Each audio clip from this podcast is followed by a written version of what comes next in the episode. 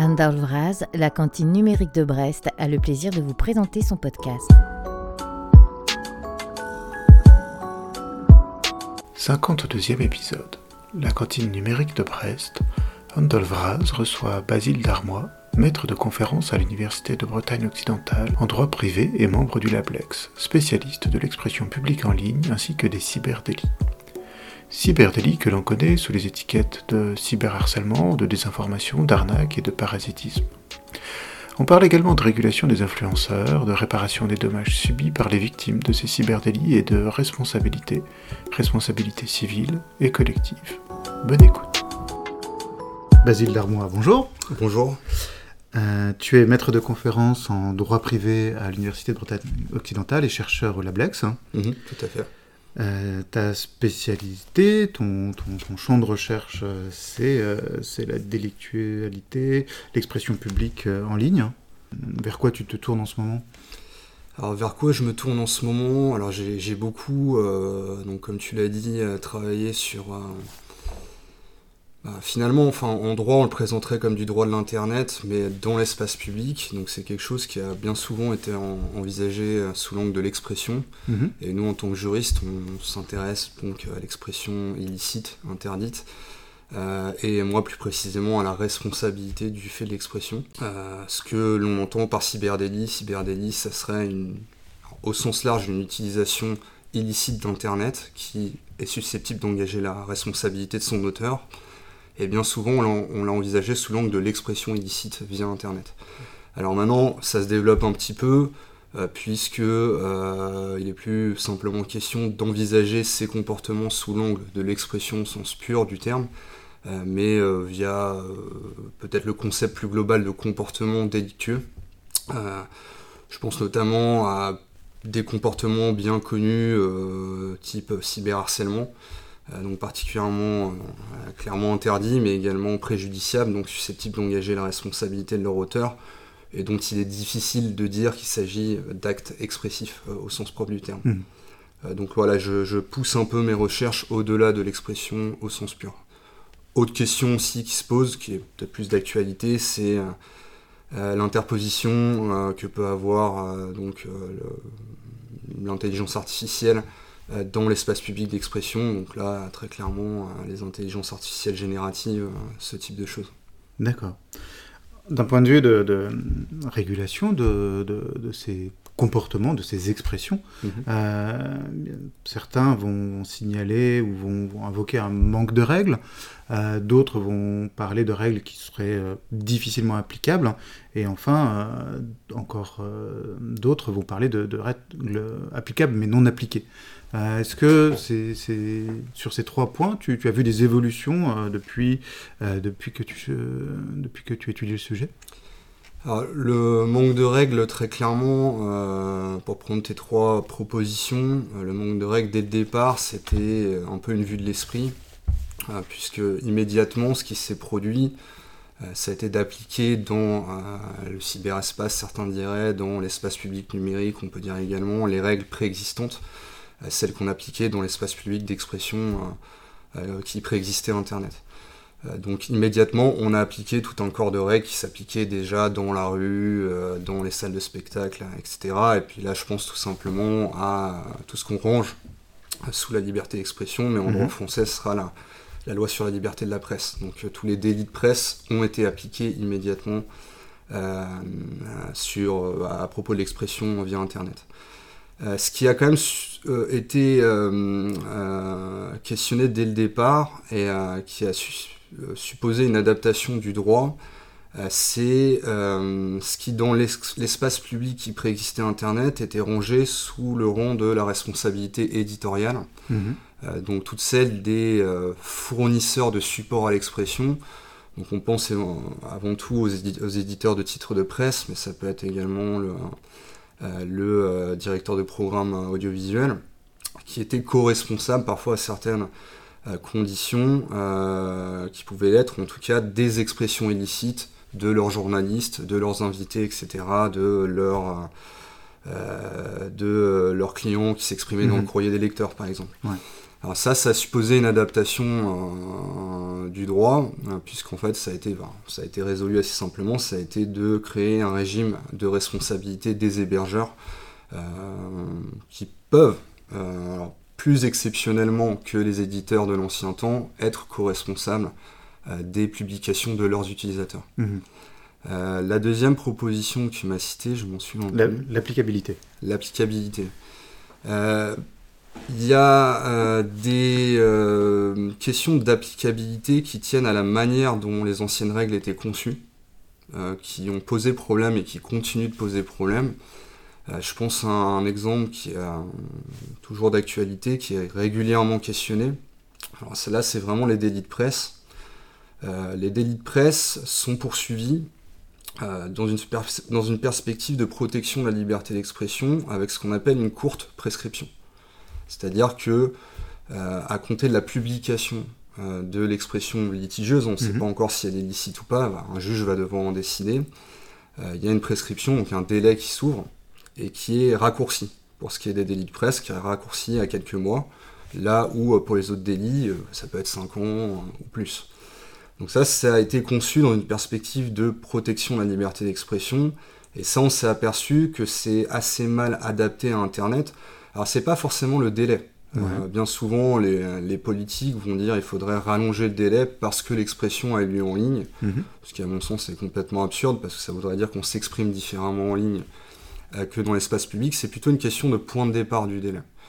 Euh, les anciens médias qui préexistaient Internet étaient caractérisés par des périodes de périodicité, donc une mhm. date de publication, s'ouvre une période, etc., qui permettait donc de bien fixer ce point de départ. On avait une date précise de publication et qui équivalait également à la date à laquelle le public prenait connaissance du contenu mhm. de l'expression. Sur Internet, c'est plus délicat. Ça, je pense que sais pas si j'ai vraiment besoin de l'expliquer, mais parfois un contenu est publié, euh, le public n'en prend pas immédiatement connaissance. Il peut être modifié, il peut être... Euh, absolument, absolument. Et donc ça, c'est euh, un déficit d'applicabilité assez évident. Là où l'autre problème, donc ça c'est plutôt le droit qui est mal armé par, par rapport à Internet. Après, il y a Internet qui pose des problématiques d'applicabilité du droit. Et là, on est euh, plus dans le fait que l'expression en ligne, pour être jugée illicite, euh, suppose d'avoir recours à un juge. Un juge qui, en définitive, est le seul à avoir le pouvoir de décréter qu'une expression est illicite. Et là, le souci, euh, c'est pas tant Internet que les médias sociaux actuels, tels mhm. qu'ils sont conçus, euh, pose un gros problème par rapport au raisonnement qui est celui du juge pour décider euh, qu'un contenu est illicite et donc engager la responsabilité de son auteur. C'est que le juge, en tout état de cause, doit raisonner par rapport au contexte de publication. Or, les réseaux sociaux actuels ne sont pas toujours très contextualisés. Et euh, si je prends n'importe quel type de contenu illicite, mais on, en a parlé avec des collègues il n'y a pas longtemps, un discours assez sulfureux, discours de haine, Mhm. Euh, le discours de haine, euh, le juge judiciaire doit, euh, pour le caractériser, tenir compte du contexte d'expression. Quand bien même c'est un discours grave, il doit bien définir qui parle, à qui cette personne s'adresse, mhm. dans quel but éventuellement parfois, et sur des réseaux sociaux, parfois ces opérations intellectuelles sont impossibles. Donc ça c'est pour l'applicabilité, et il restait la lacune en fait, est-ce qu'il manque des règles? Ou, est-ce qu'il n'y a personne, il n'y a pas de... Euh, il a personne pour les appliquer en tant que tel? Est-ce que, euh, par, exemple, est-ce qu'on ne les connaît pas et on ne va pas les chercher, ou est-ce qu'il euh, n'y a pas d'exécutif pour, pour traiter hmm. ces règles une fois qu'elles sont, elles sont posées, elles sont là, et, et pour être efficaces, mais finalement on ne s'en saisit pas? Alors peut-être que du coup euh, tu me permets de, sauter sur une partie de ma réponse, c'est-à-dire que la lacune en fait, et j'en ai déjà parlé, je pense qu'il n'en existe pas puisque mm. c'est une question de politique législative. Euh, il tiendrait qu'à nous de décider de renforcer les normes, d'en créer d'autres. Euh, donc ça, à la limite, l'état du droit existant me paraît suffisant, mais on pourrait discuter de son amélioration, de son renforcement. Par contre, ce que tu dis, ce qui est très clair, c'est que euh, le contrôle de l'application, lui, pose clairement un problème. Parce que mhm. dans le système que j'ai évoqué, et tout cela va avec euh, des questions constitutionnelles, de préservation des libertés, des droits des victimes, c'est le juge judiciaire qui, en dernière instance, est celui qui détermine si un contenu est illicite et si son auteur doit être sanctionné et quelle en sera la sanction. Mmh. Or, là, il y a, on pourra peut-être en discuter ensuite, parce qu'il y a une question d'analyse du problème, c'est est-ce qu'il y a une prolifération des expressions illicites en ligne? J'aurais tendance à penser que oui. En tout cas, il y en a, on peut dire sans, difficulté qu'il y en a plus que par le passé. Et tout simplement, le juge judiciaire, euh, si on analyse ses moyens, n'est pas suffisamment mm. doté pour remplir son rôle habituel. Ce qui explique que, euh, et je terminerai par là, euh, la réaction des pouvoirs publics a été d'investir d'autres acteurs de cette mission de contrôle et de sanction d'expression. Principalement, il faut penser à ceux que le législateur a appelés les opérateurs de plateforme, à propos desquels il a beaucoup fait évoluer le droit euh, qui s'applique à leur activité, mmh. mais parmi ce droit, on, a, on peut observer un transfert, un transfert du pouvoir qu'avait le juge judiciaire de contrôler l'expression en ligne à ces acteurs privés. Mmh. Donc on, passe un petit peu en amont.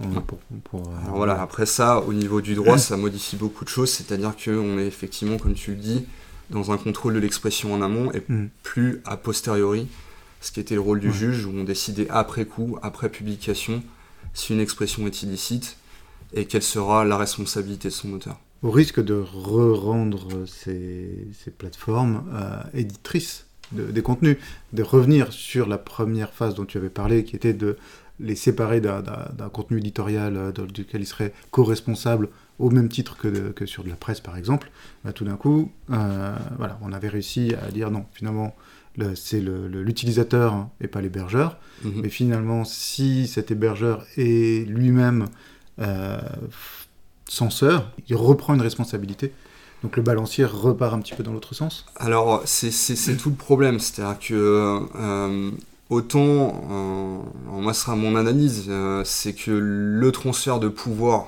de sanction a bien eu lieu. La question de est-ce que on a transféré une responsabilité qui va avec pose beaucoup plus de problèmes. C'est-à-dire mmh. que le, là là-dessus le droit évolue énormément. C'est-à-dire qu'on on transfère le pouvoir éditorial en un sens, mais on ne transfère pas la responsabilité éditoriale qui va avec au sens classique du terme. D'accord.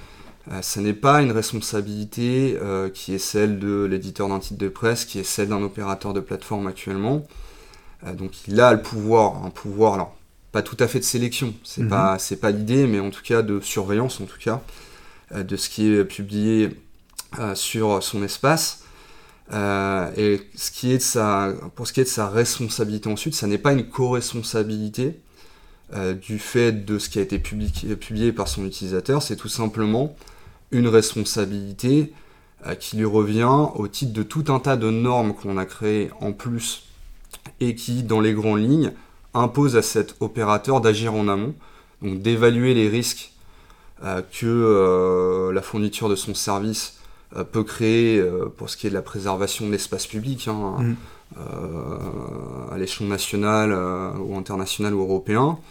Donc on va imposer à cet opérateur en amont d'auditer ce qui se passe sur sa plateforme, d'identifier des risques, de proposer un plan pour résorber ces risques, et après de évaluer, évaluer son plan d'action, s'il a eu un, mm. effet, un effet concret sur la résorption de ces risques. Donc en fait, ce que, je veux dire par là, c'est qu'il y a bien eu création d'un régime de responsabilité, mais qui lui reste en amont toujours, et il reste toujours ce vide euh, d'une absence de co-responsabilité a posteriori. Euh, c'est-à-dire que ça ne changera rien. Euh, de ce point de vue-là, une grande plateforme sera traitée de la, même manière qu'un véritable hébergeur. Toujours avec le risque, à des conditions très strictes, d'être jugé co-responsable, mais la plupart du temps, elle ne le sera pas, comme un véritable hébergeur. Hmm. Donc l'auteur euh, d'un comportement ou d'une expression potentiellement euh, illicite, euh, lui engage hein, sa responsabilité. alors oui, oui, tout à fait. Alors ça c'est, ça c'est, je dirais, peut-être un petit rappel, c'est-à-dire qu'on a euh, quand on parle de liberté, parce que c'est vraiment euh, le socle, hein, vraiment tout ça, c'est on parle d'expression, donc il y a quand même dans, notre état de droit la liberté d'expression qui reste le point de départ du raisonnement. bien souvent, parfois, les profanes, mais les, gens le savent hein, la plupart du temps, une liberté, c'est pas quelque chose qui s'exerce sans condition. Mmh. donc, le, c'est pas à ce niveau-là que se situe le libéral. La liberté d'expression signifie pas on peut dire tout et n'importe quoi en n'importe quelle circonstance. C'est l'aspect libéral du droit, c'est de dire que a posteriori, c'était l'équilibre jusqu'ici, on peut devenir responsable d'une expression euh, si on a, on a violé une des quelques restrictions qui existent, il y en a très peu, mhm. euh, mais euh, tout la garantie libérale du système, c'est qu'on est sanctionné a posteriori et en principe par un juge. Mhm. mais oui, non, non, on est, on est responsable. Alors, on l'est de plusieurs manières aussi. Hein. C'est-à-dire que c'est là où il y a euh, peut-être j'en ai pas parlé sur l'évolution euh, possible que pourrait connaître le droit, euh, c'est que nous, dans notre système, donc ça c'est du droit français, mais c'est un petit peu c'est analogue en Europe, hein, mais nous on a une spécificité, c'est que la responsabilité de l'auteur d'une expression illicite, elle est pénale. Dans la plupart des cas, elle est pénale. Mais elle est pénale avec beaucoup de garanties, mhm. dont une garantie que j'ai citée tout à l'heure, une, prescription très courte, euh, mais il y en a d'autres, on ne peut pas faire de détention provisoire par exemple, si on est poursuivi pour un, délit de presse. Il y a tout un tas d'aménagements qui euh, permettent de dire quand même que quand bien même c'est pénal, donc on pourrait penser prison, etc., mhm. euh, en tout cas c'est procureur de la République, en tout cas, il y a des garanties. donc, et surtout, c'est on maintient un système a posteriori. mais la responsabilité peut également être civile. Et c'est là où, euh, là, je pense que euh, le droit pourrait connaître beaucoup d'évolutions, cette responsabilité individuelle de, l'utilisateur, je veux dire au sens large. Mhm. Euh, c'est que cette responsabilité civile, elle, donc est une responsabilité qui a une fonction de réparation et qui intervient lorsqu'il y a eu victime, lorsqu'il y a eu victime de l'expression illicite. Et là, c'est très clair que, euh, avec tout un tas de collègues qui interviennent dans d'autres, euh, dans d'autres euh, disciplines que le droit, je pense aux sciences sociales, mais également à la médecine, on est en mesure d'observer maintenant que l'expression illicite en ligne mhm. est très fortement dommageable. C'est-à-dire qu'on trouve beaucoup plus de victimes.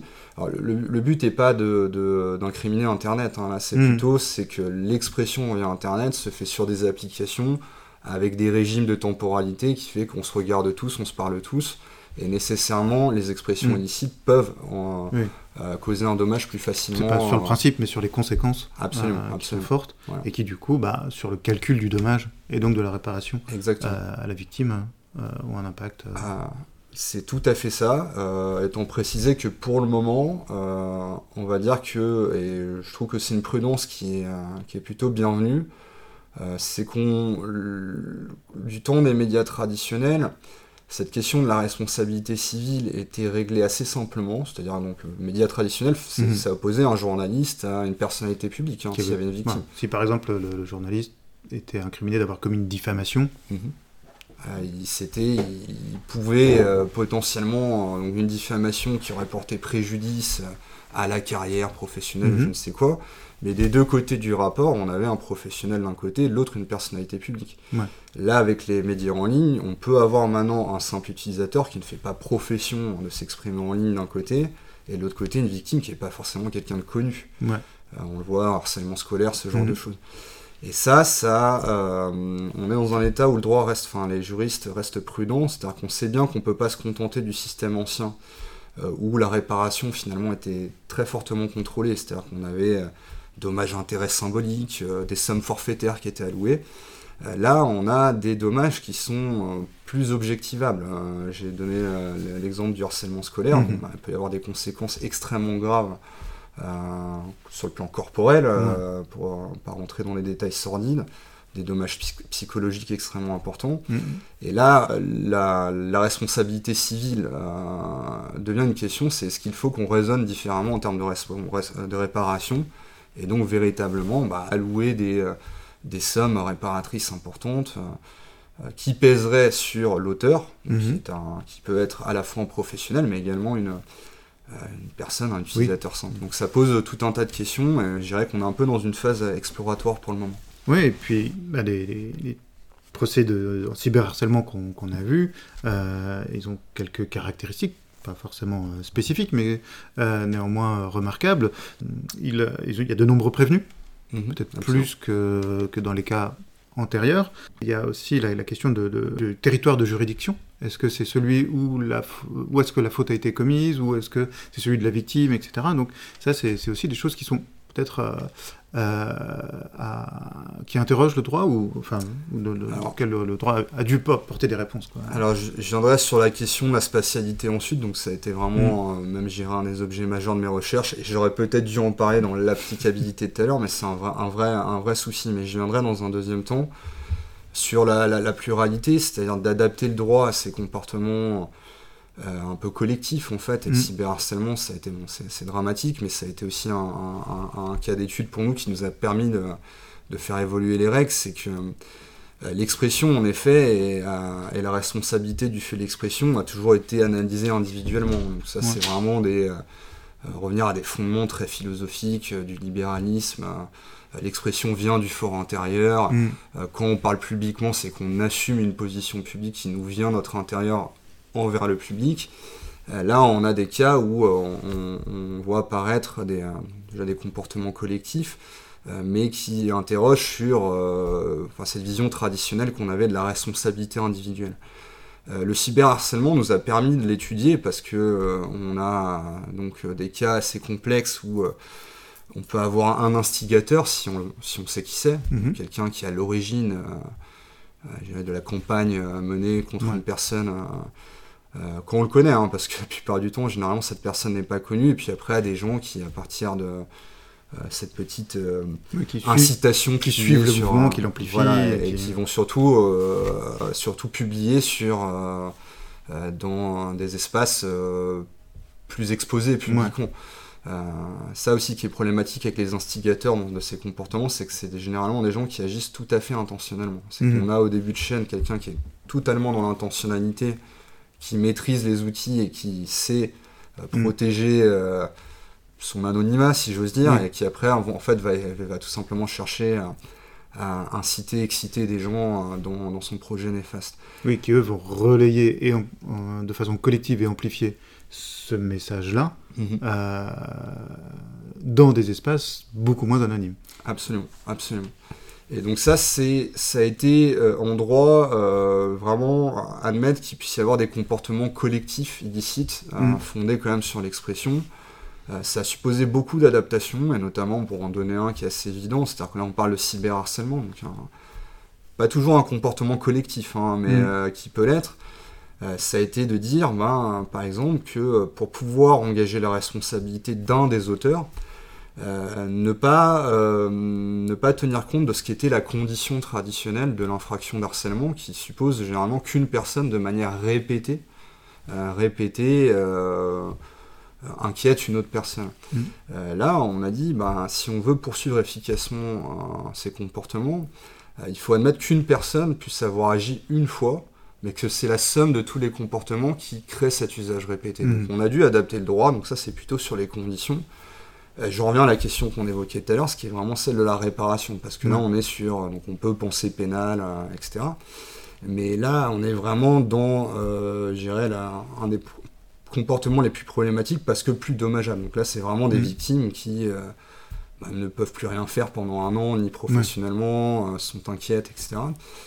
Et là, c'est de savoir comment, et là on est vraiment encore dans l'exploratoire, euh, sur qui faire peser cette. Euh, alors, c'est pas tant responsabilité qu'il faudrait dire, mais cette obligation de réparation. Donc, moi, à mon sens, là, il faut déjà admettre qu'il y a un comportement collectif, parce que plus on a d'auteurs reconnus responsables sur le plan civil, euh, plus on peut avoir de protagonistes impliqués dans la réparation. Et plus aussi, là, je, je me permets d'ouvrir une autre une autre fenêtre, plus on peut avoir dans ces mesures réparatrices, donc des mesures réparatrices qui vont bénéficier à la victime, mais qui vont également avoir un effet euh, éducatif sur les auteurs eux-mêmes. C'est-à-dire que là, on a vraiment des réflexions menées sur, euh, vraiment au sens propre, la justice réparatrice, donc euh, faire réfléchir les auteurs sur leurs actes, éventuellement, si la victime le souhaite, discuter avec eux après, si ça peut lui faire du bien, ce genre de mm. choses. En plus de la traditionnelle somme d'argent, parce que mais j'en reviens à la somme d'argent parce que c'est un peu le nerf de la guerre quand on parle vraiment de personnes qui ne peuvent plus exercer leur emploi. qui... Pendant une ou plusieurs années. Euh, Exactement. là, bah, là, on parle de charges financières. Et donc là, on déjà admettre qu'il y a une collectivité de responsables. on, là, on est dans des comportements où on ne peut pas envisager que ces auteurs soient assurés pour ce comportement-là. Bon, ça, je pense que ça paraît évident. D'un point de vue individuel, ouais. Éventuellement les plateformes ou les hébergeurs. Alors voilà, c'est là où j'allais y venir, c'est hmm. là où fait défaut cette co-responsabilité. C'est-à-dire que ça serait d'admettre une intervention euh, du fournisseur de services de plateforme euh, dont il faudrait revoir les conditions de la responsabilité, mais qui lui est un acteur solvable. Donc il pourrait intégrer ce risque-là hmm. euh, dans ses, voilà, dans ses budgets prévisionnels, hmm. etc. Mais qui surtout, lui, pourrait s'assurer. Euh, donc c'est plutôt de ce côté-là qu'on pourra avoir des bonnes, euh, bonnes réponses pour, euh, oui, soit que la palette des sanctions soit... Qui soit proportionnée à la, au, préjudice réel qu'a subi la, victime. Il n'y a pas que, que le cyberharcèlement. Dans, dans les cyberdélits, il va y avoir aussi des, des, pratiques qui sont, qui sont de plus en plus régulées. je pense en, particulier à, la régulation des, des, influenceurs et des pratiques des influenceurs, qui est assez, assez récente. Mhm. si je ne m'abuse. Alors, c'est tout à fait récent. Euh, je, je pourrais pas, j'ai pas encore tout examiné dans le détail, mais je peux essayer de, euh, de fixer deux trois axes là-dessus. Euh, alors déjà, je dirais où on en est au niveau des règles, parce que là, effectivement, on parlait de politique législative tout à l'heure. Là, il y a eu un besoin qui a été ressenti par les pouvoirs publics de dire on a un vide. Mhm. Ça, on pourra en discuter. Est-ce qu'il y a vraiment envie Moi, je suis pas tout à fait sûr, mais je vais y venir ensuite. Euh, L'état euh, du droit dans, lequel on se trouve, c'est que la France a pris l'initiative donc euh, de, de devancer un peu l'Europe, parce que ça, j'en ai pas parlé jusqu'ici, mais dès lors qu'on a des outils spécifiques de régulation, on va dire du droit du numérique en général, c'est quand même l'Union européenne qui, en définitive, a une compétence en la matière et qui mhm. va fixer le cadre juridique. Mhm ce qui n'empêche pas les États membres, euh, en amont, euh, de, parce qu'il s'agit d'une compétence partagée, euh, de d'intervenir. Ce que fait la France très souvent. qu'elle l'a fait avant le DSA.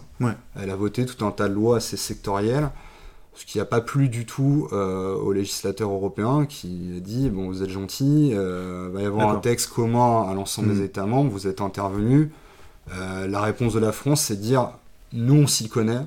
C'est vrai que la France a quelques textes, euh, enfin, sur le plan historique, où elle a montré qu'elle a été soucieuse de ces problèmes-là. Et elle dit, c'est une manière en fait de faire un peu de lobbying en amont sur nos partenaires euh, lors de la négociation des Et textes. Ça, a pas mal, hein, à ce que je sais, ça a pas mal influencé le, texte européen hein, au final. Ah, tout à fait, tout à fait. Et sur les influenceurs, particulièrement, alors c'est pas encore tout à, le processus n'est pas fini à l'échelon hmm. européen. Alors sur le fond, euh, là je suis un petit peu moins, moins au courant euh, de ce qu'il en est, j'ai simplement suivi des discussions. Euh, peut-être j'en donnerai quelques enjeux. Alors il y, a... Moi tout à l'heure je disais qu'à mon sens c'était pas toujours nécessaire de. Enfin c'était pas forcément nécessaire de, s'agissant des influenceurs de penser à l'élaboration d'un statut spécifique. donc c'est pas ce qui a été retenu. Maintenant on, va avoir une définition de l'influenceur. Euh, de son activité. Et moi, je pensais que c'était pas tout à fait nécessaire parce que parmi les influenceurs, en fait, on a tout un tas d'acteurs. Euh, et il y en a en fait qui se disent influenceurs mais qui ne seront pas forcément considérés comme tels légalement et je pense certains qui vont l'être sans le savoir. On est, on est influenceur à partir du moment où quoi, on a un contrat avec une marque, euh, à partir du moment où le juge a décidé qu'on l'était? Euh, Alors, justement, là, peut-être l'intérêt d'avoir une, d'avoir une, une définition légale, ça sera justement de ne pas s'en remettre au juge, mhm. de créer une forme de sécurité en fait juridique et donc de dire bah, nul n'est censé ignorer la loi mais bon personne ne va la lire et je, je, je le comprends très bien et de dire que vous pouvez aller lire ce qu'il en est et si euh, votre activité correspond à ça bah, vous saurez que euh, vous pourrez être traité comme tel. Et donc, du coup, c'est plutôt ta première option. C'est grosso modo, si vous vendez euh, votre réseau de votre public mm. un, pas tout à fait de l'annonce, mais on est presque dans la, mm. publicité quasiment indirectement, mais voilà, vous, allez vous faire porte-parole d'autrui, mm. d'une marque, ça c'est le plus vraisemblable, mais euh, ça pourrait pas que être une marque, ça pourrait être autre chose. Euh, la propagande, politique, c'est ce qui va poser problème et c'est là où je sais que ce type de problème, par exemple, est envisagé, mais j'ai J'ai pas pu voir exactement comment, sur la propagande politique, le phénomène sera, sera régulé. Mais moi, ce qui m'a plutôt importé, c'est de m'assurer que les gens savent bien ce qu'on entend par là, parce que c'est véritablement se faire porte-parole d'autrui. Mm. Ça, ressemble beaucoup finalement à, la relation annonceur-agence de publicité ou à la relation que les journalistes peuvent avoir avec euh, dans le public reportage, ce qu'on appelle ce genre de choses. C'est vraiment ce comportement-là qu'on va mm. prendre en considération parce que une personne qui euh, je sais pas, enfin un youtubeur, peut-être je suis peut-être un peu daté dans mes, dans, mes appellations, mais un vidéaste en tout cas qui euh, parle d'un sujet, donc euh, expert amateur, mais expert dans son domaine. Euh, parfois, certains se considèrent influenceurs parce que c'est leur expertise qui leur fait dire ça. C'est-à-dire qu'ils mm. influencent l'opinion de leur public sur des sujets dont, sur lesquels ils sont experts. Ça sera pas ça l'influence. Hein. Ça, faut vraiment que les gens comprennent. L'influence, c'est vraiment, vraiment se vendre, vendre finalement vendre son expression au mm. bénéfice de, du discours d'autrui en fait. Hein. Mm, mm. Dans la gamme des, des cyberdélits, on va, on va trouver d'autres, encore d'autres, d'autres éléments. Euh, on va trouver. Euh, euh, tu as travaillé sur le, parasitisme, par exemple. Mm-hmm. Mm-hmm. Est-ce que tu peux expliquer ce que c'est que, d'un point de vue juridique, le parasitisme? Ouais, alors, alors le parasitisme, euh, donc c'est un cas de responsabilité civile. Euh, c'est euh, un comportement qui va permettre donc d'obtenir une réparation. C'est important de le, préciser. Alors quoique, hein, mais j'ai pas rentré dans la technique, c'est un peu plus compliqué, mais sur le papier c'est ça. Donc c'est un cas de responsabilité civile et c'est plus précisément un cas de concurrence déloyale. D'accord. alors bien souvent là on a parlé beaucoup de comportements finalement qui sont se produisent expressifs, illicites, des expressions illicites, mais qui se produisent dans un cadre extra, euh, on pourrait dire extra marchand en fait, ou extra professionnel, euh, un espace public dans lequel on trouve pas, on peut trouver des professionnels, mais on hmm. ne retrouve pas les relations de concurrence. Le parasitisme, un comportement qui a un, acteur économique et qui peut euh, causer un dommage à un autre acteur économique. Euh, en ligne, euh, c'est très très très, c'est un comportement qui existait, hein, enfin qui était mhm. sanctionné dans l'ancien temps, mais qui euh, trouve vraiment avec les médias en ligne une nouvelle jeunesse, si j'ose dire. C'est que comme il est très facile dans la manière dont les espaces de publication sont conçus en ligne, tout simplement d'occuper un espace, il va être très facile d'adopter un comportement parasitaire au détriment d'un concurrent. Alors après, en quoi va consister le comportement parasitaire? Ça peut être plein de choses. Euh, ça peut être euh, vendre des services ou un produit qui ressemble aux services et un hmm. produit euh, d'un concurrent. Il n'y aura pas contrefaçon parce que les conditions ne sont pas réunies, mais il y a une confusion possible dans l'état d'esprit du public. Et donc ça, sur Internet, c'est très simple parce qu'il suffit d'occuper un espace public, à ouvrir un, un espace d'achat sur Amazon mhm. avec un nom qui ressemble à celui du concurrent, mais en tout cas des services et produits, produits qui sont proches, et donc de parasiter ce concurrent, c'est-à-dire de détourner du trafic en un sens qui devrait lui revenir. Mhm. Euh, après, euh, et, éventuellement se, transformer en achat également. Oui, oui, on ne se pose pas comme concurrent euh, de, visible. Mhm en vantant euh, voilà, ses, meilleurs prix, son meilleurs. Euh, euh, voilà, on, on, fait comme si on, était plus ou moins la même chose, ou du moins suffisamment pour pouvoir confondre l'utilisateur. Et étant précisé que là, l'intention n'est pas une condition du comportement, c'est-à-dire qu'il ne faut pas chercher à savoir si la personne est vraiment en plan d'action pour, mm. pour appauvrir son concurrent. C'est vraiment. C'est, disons, une. Une une responsabilité qui pèse surtout professionnel et qui doit se montrer précautionneux tout de même. Et, je crois je crains un, peu plus en ligne en fait parce que c'est voilà des espaces visibles sur lesquels il est très facile d'avoir cet effet de détournement en fait mhm. de la clientèle. Et du, coup là on retombe sur la question de la localisation euh, et de la juridiction. Euh, si euh, si une entreprise mettons française, euh, fait une vitrine qui parasite celle d'un groupe californien, euh, qui est, quel est le, juge qui, euh, où est-ce qu'on peut poser plainte, quel est le juge qui peut se saisir de l'affaire, est-ce que, est-ce que le, le fait que ce soit en ligne change, change les choses? Alors ça change beaucoup de choses, mais les règles n'ont pas changé.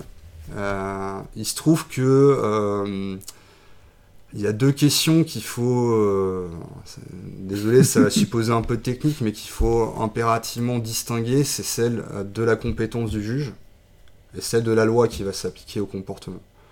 Euh, rapidement sur la loi, tout simplement parce que si je prends le parasitisme, c'est un comportement qui est sanctionné en droit français, mais pas forcément dans les droits étrangers, mhm. lesquels peuvent avoir d'autres comportements sanctionnés qui ne le seront pas en droit français.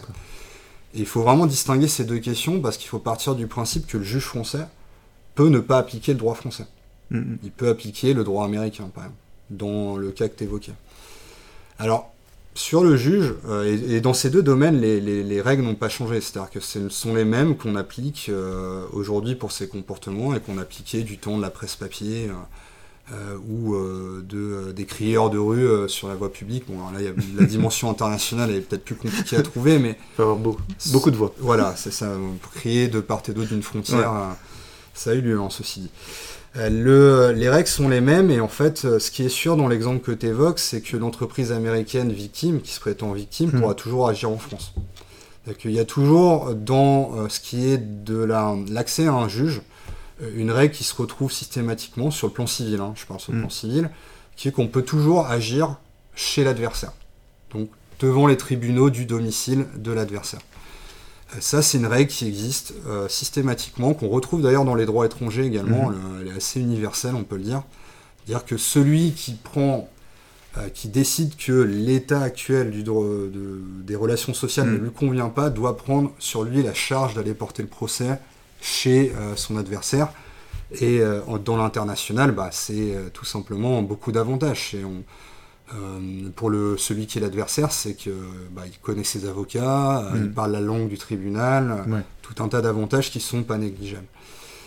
Ceci dit, une fois qu'on a dit ça, il y a forcément des exceptions. C'est-à-dire qu'on va avoir des règles qui vont nous permettre, plutôt que d'aller chez l'adversaire, d'agir devant un juge, c'est de la terminologie, hein, mais c'est comme ça qu'on mm. en parle, qui est plus proche. C'est comme ça qu'on en parle. Et sur euh, les comportements délictuels, justement, et j'ai passé les raisons, mm on est en mesure d'agir devant le juge du lieu de survenance du dommage. D'accord. Ce qui, en ligne, pose un vrai problème. Donc là, ces mm. règles-là ne changent pas. Hein. On n'a pas jugé bon d'en adopter des spécifiques. C'est on va chez le, juge du domicile de mm. l'adversaire, où on va... Euh, là où le délit a eu lieu. Voilà. Mais alors la question, c'est comment on le localise. Bah C'est-à-dire, euh, comment on peut dire que tel euh, mm. état sera le lieu de survenance du dommage ce qu'Internet pose comme problème, et les médias en ligne plus, euh, plus généralement, c'est que c'est quoi déjà même ce dommage? Mhm. Si on prend le parasitisme, j'en ai parlé tout à l'heure, finalement le dommage c'est un peu ce détournement de clientèle. Donc en fait on pourra dire bah, c'est dans tous les états euh, dans lesquels le contenu parasitaire a connu mhm. une audience. Voilà. Ce qui permettrait du coup euh, potentiellement d'agir devant plusieurs juges. tu, vois ce genre de raisonnement. on prend par exemple le, euh, la, domiciliation nationale de l'URL des, sites qui ont. C'est ça. Et, par exemple, ça peut, faire la liste. On, euh, invite un huissier une après-midi à constater tout ça ensemble mm. et, après on, on, saisit un juge, on lui dit voilà, votre compétence est fondée parce mm. qu'avec cet huissier, on a vu que. Euh, ça pose beaucoup de problèmes. Hein. Je vais peut-être pas rentrer dans le détail parce qu'après on peut dire ouais, mais si on a plusieurs, est-ce qu'on doit aller devant celui mm. Euh, devant le juge de l'État dont l'audience nationale a été la plus, euh, importante ou pas Est-ce qu'on peut choisir? Bon, c'est des questions, hein, ça, se complexifie ensuite. Mais il faut savoir que ce que je viens de dire là, ça correspond pas à tous les comportements. C'est-à-dire que euh, un comportement, je donne un autre, exemple, mais dont on n'a pas parlé, c'est une contrefaçon, c'est-à-dire un, un cas qui a eu lieu devant les tribunaux français le, musée, euh, un musée célèbre de Santiago au Chili, qui publiait sur son site une photo d'une œuvre mhm. sans avoir demandé l'autorisation de la photographe. Ça, c'est une contrefaçon, c'est simple. la question qui se pose ici, c'est que on va pas pouvoir dire que le dommage a eu lieu dans les états dans lesquels euh, le, contenu a connu une fréquentation, parce que là, potentiellement, ça peut avoir lieu partout dans le monde, et euh, mhm. sans que cela renvoie à des conséquences concrètes sur le plan du dommage. C'est-à-dire que c'est ce qui s'était posé dans ce cas précis, c'est que la victime avait agi en France. Mmh. Pourquoi la France plutôt que l'Allemagne, l'Australie et en fait, pas, pourquoi pas plutôt finalement le Chili dans ce cas-là. et donc parfois, il y a certains comportements où ce type de raisonnement ne va pas convenir en fait. Hmm. Donc il y a beaucoup beaucoup de difficultés. Et puis après, il y a la question de la loi applicable hein, qui repose un problème par-dessus. C'est-à-dire que là, on peut avoir d'autres critères qui nous permettent de dire que le juge chési va appliquer telle loi plutôt qu'une autre, et hmm. là c'est un vrai problème également. Plutôt la loi chilienne ou la loi française euh, Également, oui, tout à fait. Parce hmm. dans ce cas-là, on pourrait très bien avoir juge français, loi chilienne, hmm. bah, sur la contrefaçon. C'est tout à fait envisageable. Un autre, euh, un autre euh, délit, peut-être sur lequel on, pourra terminer, c'est euh, celui trop fréquent des, arnaques et, du coup des, possibilités de, de réparation, mais aussi de la difficulté en fait de, euh, de pouvoir euh, retracer ces auteurs euh, d'arnaque. Est-ce que c'est des... J'imagine qu'il y, a beaucoup de choses qui, sont faites actuellement autour de ça. Est-ce que c'est plutôt du côté, on va dire, de, l'exécutif, de, des personnes en charge de, retrouver les auteurs des arnaques, ou est-ce que le, législateur lui-même a saisi cette question-là? Spécifiquement. Euh, euh, spécifiquement, euh, je pense qu'il là, il faut vraiment le voir sur plusieurs types de réponses, et je terminerai par la réponse qui me paraît la, à mon avis la plus, la plus cruciale, enfin celle qui va mm. se montrer la plus efficace et que tu n'as pas cité. c'est déjà réaction des pouvoirs publics en amont, la, la, direction du ministère de l'économie, dont je n'ai pas l'acronyme exact en tête, mais la répression des fraudes, mm. qui a considérablement évolué pour, euh, euh, pour euh, améliorer ses outils et qui, en tout cas, une action qui est beaucoup plus efficace que dans le passé. la police judiciaire également, on peut envisager tout ce type de, d'intervention en amont. Euh, J'irais de l'autre côté complètement sur le plan civil, le consommateur, seul, essayer de retrouver son argent, la charge de la preuve, euh, si la personne n'est pas identifiable, ben, c'est mm. propre des arnaques qui sont en plus transnationales, donc c'est extrêmement compliqué. Mais là, par contre, euh, je rappelle quelque chose que j'ai dit tout à l'heure, c'est, enfin, qu'on a évoqué ensemble, c'est euh, quid d'une éventuelle intervention, d'une co-responsabilité d'un intermédiaire avec un assureur. Mm. Ça, ça peut être pas mal pour l'action individuelle du consommateur de dire bon, ben, vous apportez une, une allégation, on peut pas retrouver l'auteur. Euh, mais nous, euh, tel un, je sais pas, le bon con ou je ne sais quoi, euh, on prend en charge la réparation mm. parce qu'on a un assureur qui est OK, on a un, bon système d'assurance, mm-hmm. l'assureur s'y retrouve, etc. Mais dernière option qui me paraît la plus convaincante, si on reste du côté du, consommateur, c'est et donc là, c'est une action qui, enfin, c'est un mode d'action qui va beaucoup plus s'adresser aux intermédiaires eux-mêmes. c'est les associations de consommateurs et tout, tout groupement d'intérêt collectif qui va pouvoir plutôt suppléer, euh, je dirais plutôt les pouvoirs publics, c'est-à-dire de, euh, de euh, par le biais de divers dispositifs, je vais peut-être pas les détailler, mais qui va pouvoir agir en amont pour donc suppléer les pouvoirs publics pour en, joindre en fait les tous les intermédiaires, plateformes et autres, de mieux veiller et de supprimer des mmh. offres d'arnaque le plus rapidement possible, en fait, hein, tout simplement. Euh, donc ça, c'est plutôt ce qui me semble être le, dispositif le plus efficace en fait pour euh, agir en amont. Donc en amont, ça, euh, collaboration, évidemment pouvoir public plateforme, mais ne pas oublier les groupements d'intérêt collectif. En aval, le consommateur isolé, mais potentiellement cette question de la co-responsabilité de la plateforme avec assurance. Et ne pas oublier que le consommateur peut s'adresser à une association de consommateurs s'il si, n'est pas seul, et là ce sera une action euh, collective euh, qui pourrait être exercée mm. pour avoir une réparation de toutes les victimes. Ok, ben, on, va, on, va, surveiller tout ça. Merci beaucoup Basile Derma. Mais je t'en prie. Cet épisode touche à sa fin. Nous espérons qu'il vous aura intéressé. Envoyez-nous vos questions, commentaires et propositions par email à coucou@lacantine-brest.net. À très bientôt.